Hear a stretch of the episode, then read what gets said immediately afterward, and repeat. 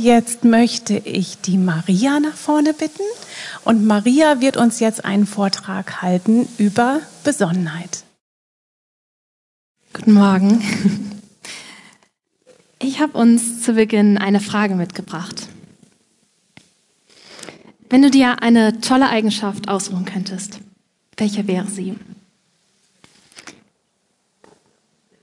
Hast du dabei an Besonnenheit gedacht? Besonnenheit ist uns als Wort vermutlich eher nicht so bekannt. Erst in den Zeiten, jetzt letztens, als wir in der Corona-Zeit waren und auch in Krisen, äh, wurde viel mehr über Besonnenheit gesprochen. Und so hörte man in Talkshows, in Pressekonferenzen ähm, viel dieses Wort, saß an Kirchen. Wir brauchen jetzt Besonnenheit. Aber was ist Besonnenheit? Der Duden beschreibt Besonnenheit bzw. besonnen zu sein als ruhig und vernünftig abzuwägen, bedacht und diszipliniert zu sein und sich nicht zu vorschnellem Handeln hinreißen zu lassen. Synonyme sind zum Beispiel Vernunft, Disziplin, Gefasstheit, Ruhe, Vorsichtigkeit oder auch Überlegtheit. Das hilft definitiv in Krisensituationen. Aber tatsächlich zeigt uns die Bibel, dass Besonnenheit für das Leben von uns als Christen in dieser Welt schon immer hochaktuell war und es auch immer sein wird in jeder Lebenslage und in jeder Situation. Und auch wir Frauen werden im Titusbrief dabei ganz persönlich auf Besonnenheit angesprochen. Und in unserer Reihe durch die sieben Tugenden ähm, im zweiten Kapitel des Titusbriefes wollen wir deshalb heute bei diesem Frauenfrühstück gemeinsam in Gottes Wort ja, einfach entdecken, was die Antworten auf folgende Fragen sind. Was versteht denn Gott unter Besonnenheit? Warum ist es wichtig, dass wir besondere Frauen sind? Und wie können wir zu Frauen werden, die sich durch diese gute Eigenschaft auszeichnen? Ich bete noch einmal zu Beginn mit uns. Herr Jesus, ich danke dir so sehr, dass du uns dein Wort gegeben hast, Herr. Danke dafür, dass wir heute hier als Frauen zusammen sein dürfen und dass wir jetzt dein Wort öffnen dürfen, Herr, um zu erkennen, was du für uns geplant hast. Und ich möchte dich so sehr bitten, dass du sprichst, dass du zu jeder einzelnen von uns sprichst und dass du uns aufzeigst, Herr, was das in unserem eigenen Leben bedeutet. Bitte berühre du uns, Herr, bitte segne du uns und ja, schenk uns, dass wir dich durch alles, was wir hören, worüber wir nachdenken, Herr, dass wir dich mehr kennen und mehr lieben. In deinem Namen, Jesus. Amen. Starten wir mit der Frage, wie definiert Gott Besonnenheit? Im Neuen Testament kommt insgesamt 14 Mal das griechische Wort für besonnen vor. Sophron heißt es. Und wenn man dieses griechische Wort ins Deutsche übersetzt, dann heißt es zunächst einmal etwas mit gesundem Verstand zu tun. Wir können die biblische Bedeutung von Besonnenheit so zusammenfassen. Besonnenheit bedeutet, vor Gott das richtige Verhalten zu erkennen und dementsprechend auch so zu handeln. Ich wiederhole das nochmal. Besonnenheit bedeutet, vor Gott das richtige Verhalten zu kennen und auch so zu handeln. Besonnenheit betrifft also unser Denken, unsere Gefühle und unser Handeln. Sie setzt die Erkenntnis von dem voraus, was vor Gott das Richtige zu tun ist.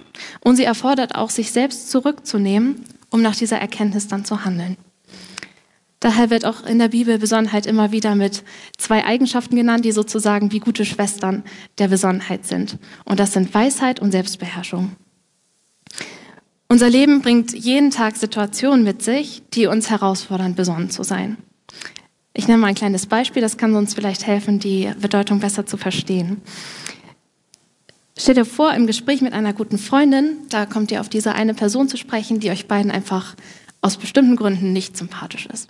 Und erst letztens hast du wieder eine sehr negative Erfahrung mit dieser Person gemacht. Eigentlich würde man das jetzt gerne der Freundin erzählen. Es wird so gut tun, sich einfach mal seinen Ärger von der Seele zu reden und ja, würde sich einfach gut anfühlen, mal so verstanden zu werden.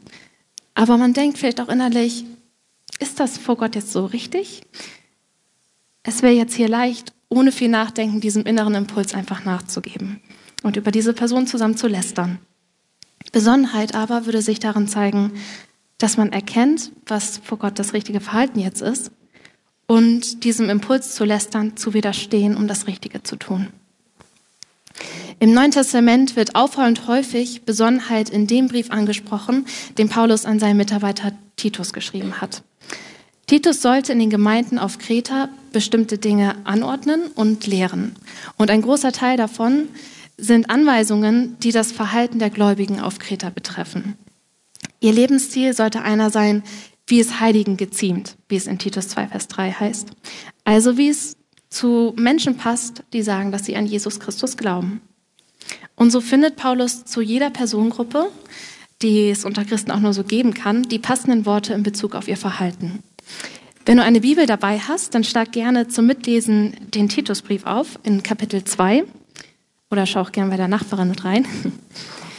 Und wir lesen in Titus 2 die Verse 1 bis 6.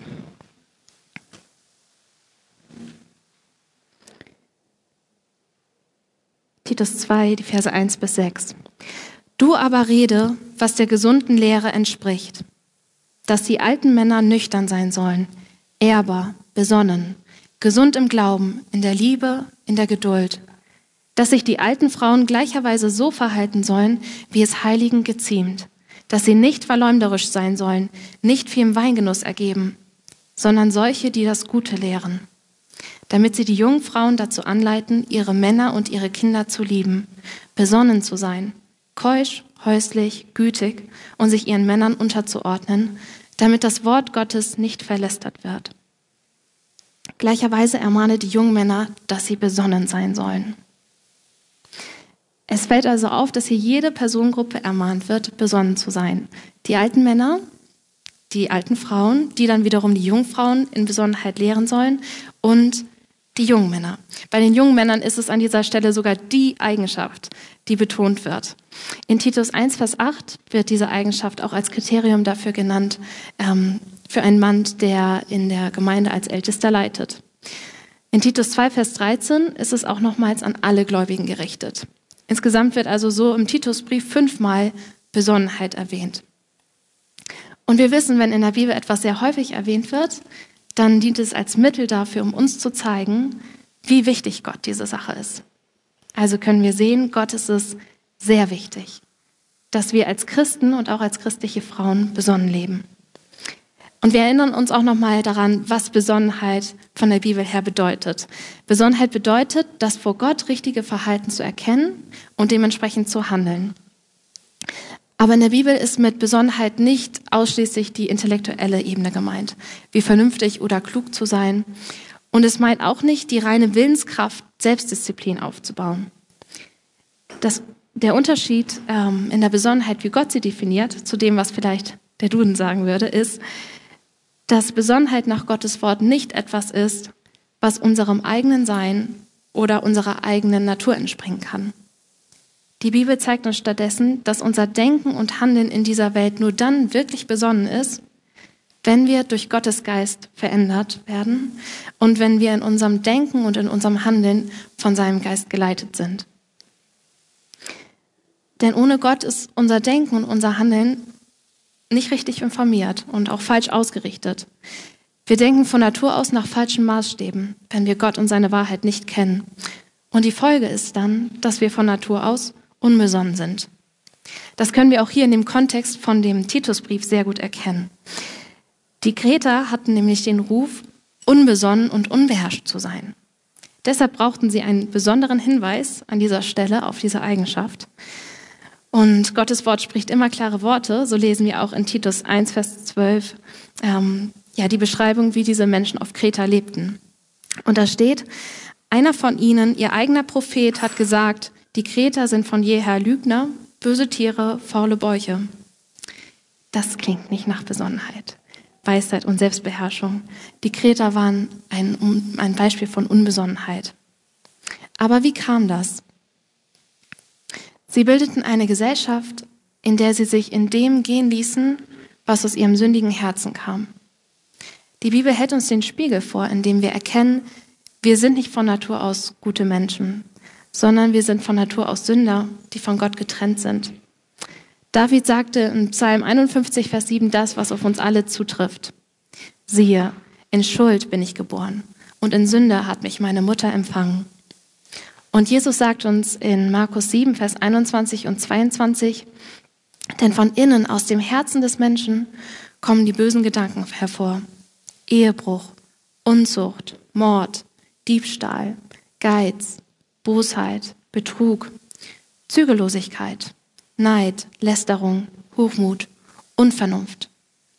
Unser Herz beschreibt dabei die Schaltzentrale unseres Seins, also die Gesamtheit unserer Gedanken, unserer Wünsche und Motive. Und von uns selbst aus, von unserem der Sünde verfallenen Herzen her, sind wir in unseren Herzen erstmal für uns selbst die wichtigste Person. Wir stellen uns selbst in den Mittelpunkt. Von unseren Gedanken, von unseren Wünschen und Motiven. Und wir wollen auch geehrt werden. Unsere Sünde richtet sich dabei zum einen und zuallererst gegen Gott, unseren Schöpfer. Denn ihm allein gehört alle Ehre. Er hat uns geschaffen, damit wir ihn anbeten und damit wir Gemeinschaft mit ihm haben. Doch von Natur aus rebellieren wir. Und wir rebellieren gegen Gott und gegen alles andere, was unserem Streben nach unserer eigenen Ehre in den Weg kommt. Dieses Grundproblem des menschlichen Herzens ist deshalb auch die Ursache dafür, dass all das Schlechte aus dem Menschen hervorkommen wird, was Jesus aufzählt, wenn es ungehemmt ausgelebt wird. Und Zügellosigkeit und Unvernunft sind als direkte Gegenteile von Besonnenheit in der Liste dieser negativen Eigenschaften aufgeführt, wie wir gesehen haben. Das sind ernüchternde Worte. Und dieses Menschenbild der Bibel ist auch nicht populär. Aber es ist wahr. Und wenn wir unsere eigenen Herzen ehrlich prüfen, dann werden wir auch dieses Schlechte und unsere Selbstzentriertheit in uns selbst sehen. Gott sagt uns in der Bibel dabei all das aus Liebe, weil er uns die Augen öffnen und ja, uns befreien möchte. Denn es ist seine Wahrheit, die uns frei macht, wie es in Johannes 8, Vers 32 heißt. Denn von uns aus, wenn wir unbesonnen sind und einfach unseren sündigen Impulsen folgen, dann leben wir nicht das Leben, das sich Gott für uns gedacht hat. Er hat einen wunderbaren Plan mit uns. In echter Besonnenheit liegt eine große innere Schönheit verborgen. Die Schönheit von einem Herzen und von einem Denken, was auf Gott ausgerichtet ist, was ihn liebt und was ihn ehrt. Wie sieht es dann bezüglich der Besonnenheit in unserer Kultur aus? Wir leben ja in einer ganz anderen Kultur als die Kreter damals.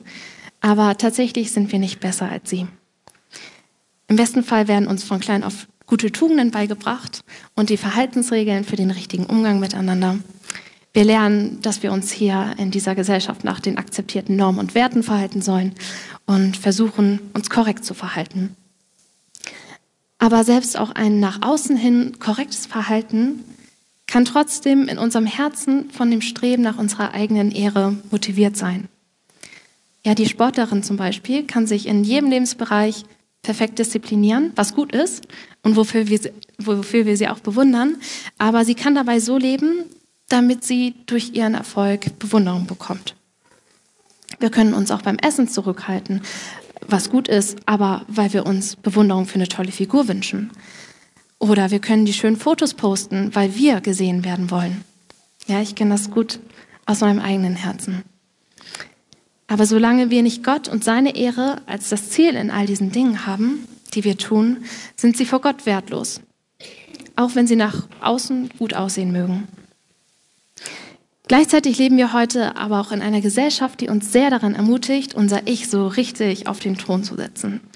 Wir atmen die Luft der Selbstverwirklichung ein, der Selbstoptimierung und der Selbstverherrlichung. Uns wird gesagt, du kannst alles schaffen, was du willst.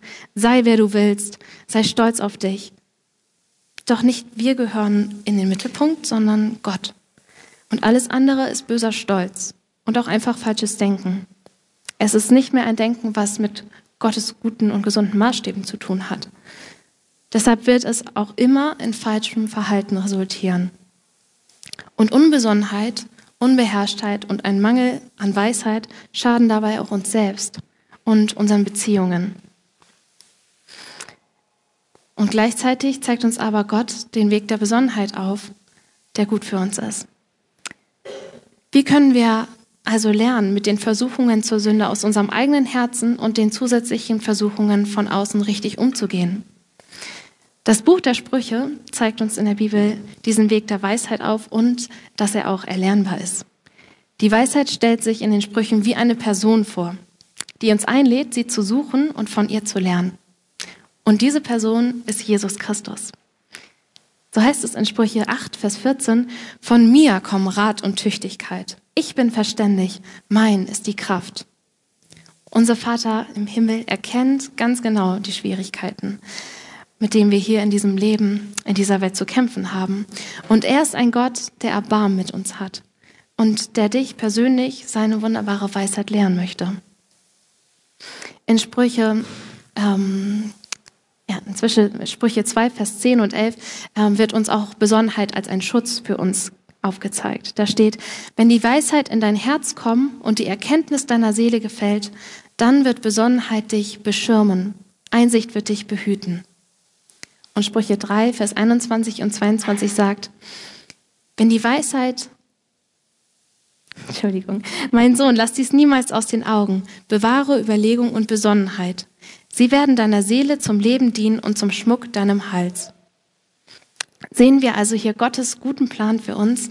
Wenn er uns dazu auffordert, dass wir besonnen leben sollen, dann möchte er uns dadurch schützen und er möchte uns auch vor vielen Schmerzen bewahren. Also Gott möchte uns durch Besonnenheit segnen. Besonnen zu sein ist aber jetzt nicht nur erstrebenswert, sondern wenn du an Jesus Christus glaubst, dann ist für dich ein Leben in Besonnenheit auch nicht optional, sondern der Titusbrief zeigt uns, dass das Leben von jedem Kind Gottes von Besonnenheit gekennzeichnet sein soll. Wenn wir als Kinder Gottes äh, zu etwas Bestimmtem aufgefordert werden, dann reagieren wir doch häufig entweder mit Angst, weil wir diesen hohen Anspruch sehen, oder wir möchten auch vielleicht sofort die Ärmel hochkrempeln und uns selbst jetzt verändern. Dabei ist es aber jetzt wichtig, dass wir zuerst verstehen, wahre Besonnenheit können wir mit Gottes Hilfe erlernen, aber wir können sie nicht aus unserer eigenen Kraft bewirken. Paulus erklärt im Titusbrief, warum wir besonnen leben sollen und zeigt uns damit unsere Motivation auf. Und dann erklärt er uns auch, wodurch wir überhaupt besonnen leben können und zeigt uns damit unsere Kraftquelle. Also, warum sollen wir besonnen leben? Es ist wegen der Gnade Gottes. Wir lesen in Titus 2 ein paar Verse später, nach unserem Abschnitt, in den Versen 11 und 12. Denn die Gnade Gottes ist erschienen, die heilbringend ist für alle Menschen. Sie nimmt uns in Zucht, damit wir die Gottlosigkeit und die weltlichen Begierden verleugnen und besonnen und gerecht und gottesfürchtig leben in der jetzigen Weltzeit. Die gute Nachricht ist, Jesus kam selbst in diese Welt und er lebte in jeder Hinsicht das perfekte Leben ohne Sünde, das wir nicht leben können. Das feiern wir auch bald wieder zu Weihnachten. Und er kam, um aus Liebe die Strafe von all unserer Sünde am Kreuz für uns zu tragen. Jetzt bietet Gott dir in Jesus die Vergebung deiner Sünden an. Die Gnade ist erschienen. Das ist die wunderbare Botschaft des Evangeliums und auch das Wunder von Weihnachten. Und wenn du durch Gottes Gnade zu Christus kommst und Gott dir deine Sünde vergibt, dann bleibst du dabei nicht die gleiche. Gott schenkt dir mit der Errettung ein neues Herz, das jetzt neue Wünsche und neue Sehnsüchte hat. Auch wenn wir als Christen immer noch sündigen, also die falschen Dinge tun, sehen wir uns jetzt trotzdem tief in uns danach, Gott in unserem Herzen an erster Stelle zu haben. Wir wollen jetzt ihn lieben, wir wollen ihn ehren mit allem, was wir sind. Und es ist seine Gnade, die uns von innen heraus verändert. Zuerst, indem Gott uns ein neues Herz schenkt, wenn wir sein Kind werden, und dann, indem die Gnade uns in Zucht nimmt, wie es hier steht. Das heißt sozusagen, dass die Gnade uns erzieht, dass sie uns trainiert, wie wir zu Gottes Ehre leben können. Die Gnade Gottes ist also unsere Motivation und auch sozusagen unser Trainer, in dieser Welt besonnen zu leben. Römer 12, Vers 1 bis 2 sagt ebenfalls passend dazu, ich ermahne euch nun, ihr Brüder, angesichts der Barmherzigkeit Gottes, dass ihr eure Leiber darbringt als ein lebendiges, heiliges, Gott wohlgefälliges Opfer. Das sei euer vernünftiger Gottesdienst.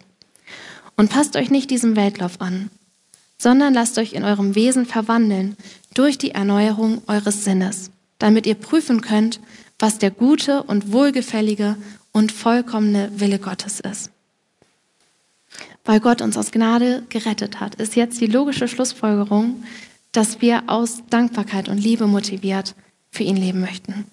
Und dabei möchte Gott, wie wir gelesen haben, unseren Sinn, das heißt unser ganzes Denken, erneuern. Wir lernen seinen Willen immer besser kennen und richten unser Denken und Handeln immer mehr nach dem aus, was ihn ehrt. Und das schließt die Transformation von der Unbesonnenheit zur Besonnenheit mit ein. In Titus Brief finden wir im nächsten Kapitel, in Kapitel 3, auch den Schlüssel, was die Kraft ist, wodurch wir überhaupt besonnen leben können. Denn wir haben bereits gesehen, dass aus uns selbst heraus einfach nichts Gutes herauskommt und wir keine Besonnenheit aus uns selbst heraus produzieren können. Wir können durch den Heiligen Geist aber besonnen leben. Den hat Gott in die hineingelegt, die seine Kinder geworden sind. So schreibt Paulus in Titus 3, Vers 3 bis 6, denn auch wir waren einst unverständig, ungehorsam, gingen in die Irre, dienten mannigfachten Lüsten und Vergnügungen, lebten in Bosheit und Neid verhasst und einander hassend. Als aber die Freundlichkeit und die Menschenliebe Gottes, unseres Retters, erschien, da hat er uns, nicht um der Werke der Gerechtigkeit willen, die wir getan hätten, sondern aufgrund seiner, aufgrund seiner Barmherzigkeit, errettet durch das Bad der Wiedergeburt und durch die Erneuerung des Heiligen Geistes, den er reichlich über uns ausgegossen hat durch Jesus Christus, unseren Retter Sehen wir das hier? Es ist der Heilige Geist, der uns das neue Herz gegeben hat. Und das Ablegen der Sünde ist jetzt möglich, weil die Sünde keine Macht mehr über dich hat, wenn du Gottes Kind geworden bist. Die Macht der Sünde ist gebrochen durch Jesu Tod am Kreuz, sodass sie nicht mehr über uns herrschen kann. Und so dürfen wir uns mutig auch nach Besonnenheit ausstrecken. Denn Jesus selbst hat es uns ermöglicht, dass wir jetzt erkennen können, was ihn ehrt.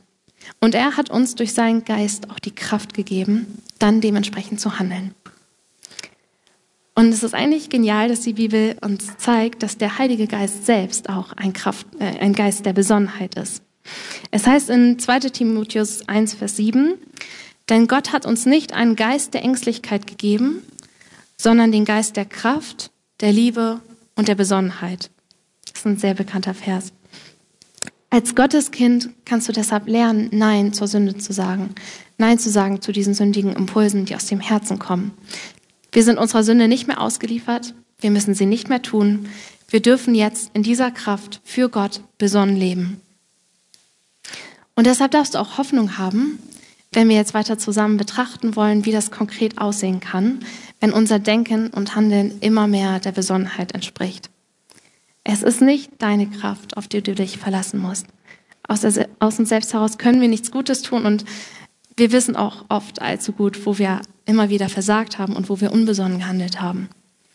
Doch wir haben einen Gott, der uns immer wieder vergibt und der uns seinen Heiligen Geist gegeben hat, der in uns die Veränderung bewirkt. In den praktischen Aspekten dürfen wir deshalb sozusagen mit Gott zusammenarbeiten indem wir in Christus durch den Heiligen Geist danach streben, in den einzelnen Aspekten besonnen zu denken und zu handeln. Wie sieht also ein gottgemäßes, besonnenes Verhalten aus? Wie möchte Gott, dass wir reflektiert und selbstbeherrscht reagieren? Je nach Situation fällt die Antwort wirklich sehr, sehr individuell aus. Und die folgenden Situationen, die ich nenne, sind also nur Beispiele, die uns helfen können, zu verstehen, wie sich Besonnenheit äußert. Ein Beispiel von mir, ähm, was den besonderen Umgang mit Angst angeht. Äh, ich habe Angst vor Aquaplaning, weil ich einmal dabei zugucken konnte, äh, wie ein Unfall passiert ist. Ich fuhr auf der Autobahn bei sehr, sehr starkem Regen und äh, links neben mir das Auto geriet ans Schleudern, knallte in die Planken und ja, hatte seinen Unfall. Und seitdem kommt in mir eine, ich würde sagen, starke und vielleicht auch übertriebene Angst auf, wenn man auf der Autobahn ist und es anfängt zu regnen. Und letztens war ich mit meinem älteren Bruder äh, im Auto unterwegs, auf der Autobahn, und es fing an zu regnen.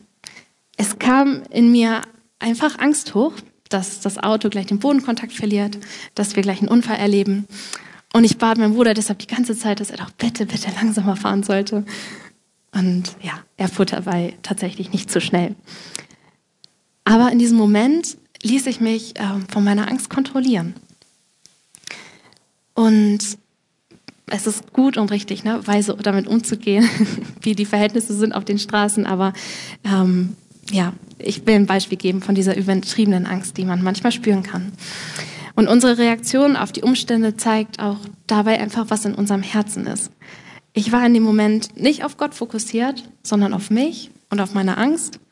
Und anstatt besonnen und vernünftig zu reagieren, ließ ich mich von diesem Gefühl der Angst leiten. Ich hatte auch Angst, weil ich als Beifahrerin die Situation jetzt nicht selbst unter Kontrolle nehmen konnte. Ähm, ja, ich wollte gerne selbst fahren, ich wollte gerne uns schützen. Und schlussendlich vertraute ich in der Situation in meinem Herzen Gott nicht und auch nicht meinem großen Bruder. Doch wir dürfen Gott in unseren Angstmomenten um Kraft bitten, dass wir ihm vertrauen können. Wir dürfen unserer Angst mit der Wahrheit begegnen, dass Gott alles unter Kontrolle hat. Und durch diese innerliche Überzeugung können wir dann in den Situationen besonnen reagieren, vernünftig reagieren und auch vor dieser Überreaktion bewahrt bleiben. Wie sieht Besonnenheit zum Beispiel aus im Umgang mit Social Media? Social Media kann ein Segen sein, wenn wir es besonnen benutzen. Aber wir können es auch nutzen, um uns darüber unsere persönliche Bestätigung zu holen. Die Likes können für uns sehr wichtig werden oder auch, wie viele Personen jetzt unsere Stories oder den Status angucken. Und wenn wir so den Wert durch unsere Bestätigung in den Social Media ziehen und unbesonnen damit umgehen, indem wir beispielsweise viel Zeit damit verbringen, dann kann uns das aufzeigen, dass unser Herz nicht in dem ruht, wer wir in Jesus sind. In ihm sind wir unendlich geliebt und Gott spricht uns unseren Wert zu. Und dieses Ruhen in unserer Identität hilft uns, dass wir nicht auf andere Dinge angewiesen sind, um jetzt unseren Wert zu, zu spüren oder um uns wertvoll zu fühlen.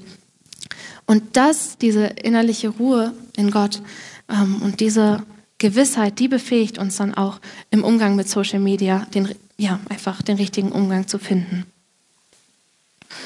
Oder Besonnenheit im Umgang mit Essen. Ja, nehmen wir zum Beispiel die Tafel Schokolade oder die Tüte Chips, die klassische. Eigentlich wollten wir doch nur ein bisschen was naschen, aber jetzt sind wir versucht, immer noch mehr zu essen. Wie können wir hier besonnen reagieren? In unserem Umgang mit Essen brauchen wir Selbstbeherrschung, damit wir nicht unserer Lust zu essen unkontrolliert uns hingeben.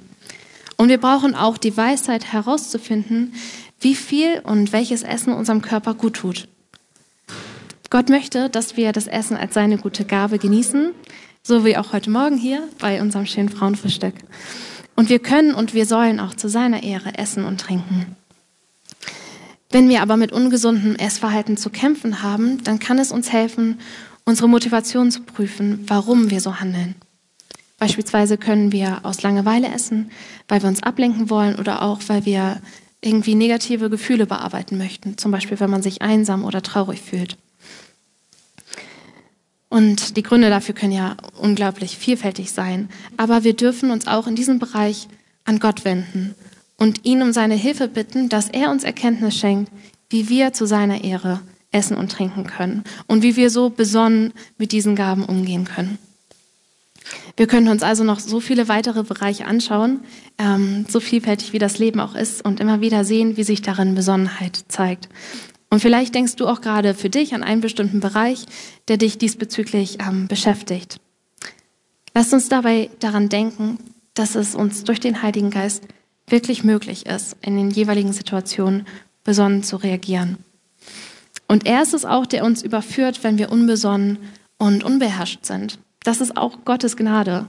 Wenn du dich also in einem Bereich angesprochen fühlst, dann möchte ich dir ermutigen, ähm, ja, sich nicht zu überfordern, sondern sich ein oder zwei Bereiche im Leben vorzunehmen, in denen man in der nächsten Zeit einfach mit Gottes Hilfe Besonnenheit auch üben möchte.